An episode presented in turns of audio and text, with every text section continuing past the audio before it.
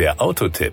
Informationen rund ums Auto. Es ist eines der Zauberworte beim Automobil beziehungsweise richtigerweise eine der beliebtesten Abkürzungen. PHEV. Das steht für Plug-in Hybrid Electric Vehicle, zu gut Deutsch also Plug-in-Hybrid-Elektrofahrzeug. Wir sprechen heute über den Kia Ceed Sportswagen 1.6 GDI PHEV und den Schwerpunkt setzen wir auf die Antriebstechnik. Power und Drive bei Hybridfahrzeugen hat sich der Begriff der Systemleistung eingebürgert. Damit ist das Zusammenspiel von Verbrennungs- und Elektromotor gemeint. Zusammenspiel heißt aber nicht, dass die Einzelleistungen addiert werden. Das wäre vielleicht schön, in aller Regel ist die Systemleistung aber etwas geringer als die addierten Einzelleistungen. Im Fall des Kia Ceed Sportswagen Plug-in Hybrid sind ein 1,6 Liter Benzin Direkteinspritzer mit 105 PS und ein 60,5 PS starker Elektromotor Motor zu einer Gesamtleistung von 141 PS kombiniert worden. Das ist völlig ausreichend. 265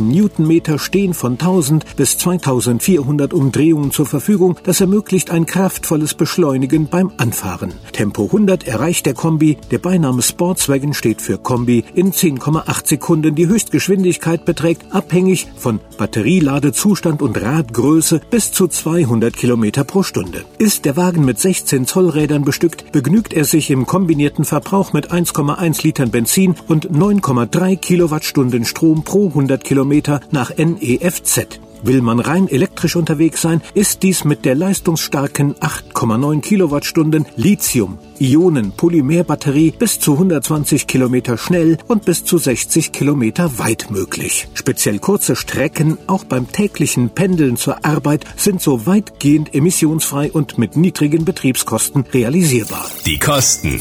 Den Kia Ceed Sportswagen Plug-in Hybrid gibt es ab 34.990 Euro in der Ausstattungslinie Vision. Unser Testfahrzeug hatte die höherwertige Ausstattungslinie Platinum. Damit steigt der Basispreis auf 41.190 Euro. Aktuell hat man bei der Nutzung dieses Fahrzeugs als Dienstwagen den Vorteil, dass der zu versteuernde geldwerte Vorteil nur halb so hoch ist wie bei Fahrzeugen mit konventionellem Antrieb. Zudem sollte man beim Kauf rechtzeitig prüfen, ob es noch aktuelle Fördermittel gibt.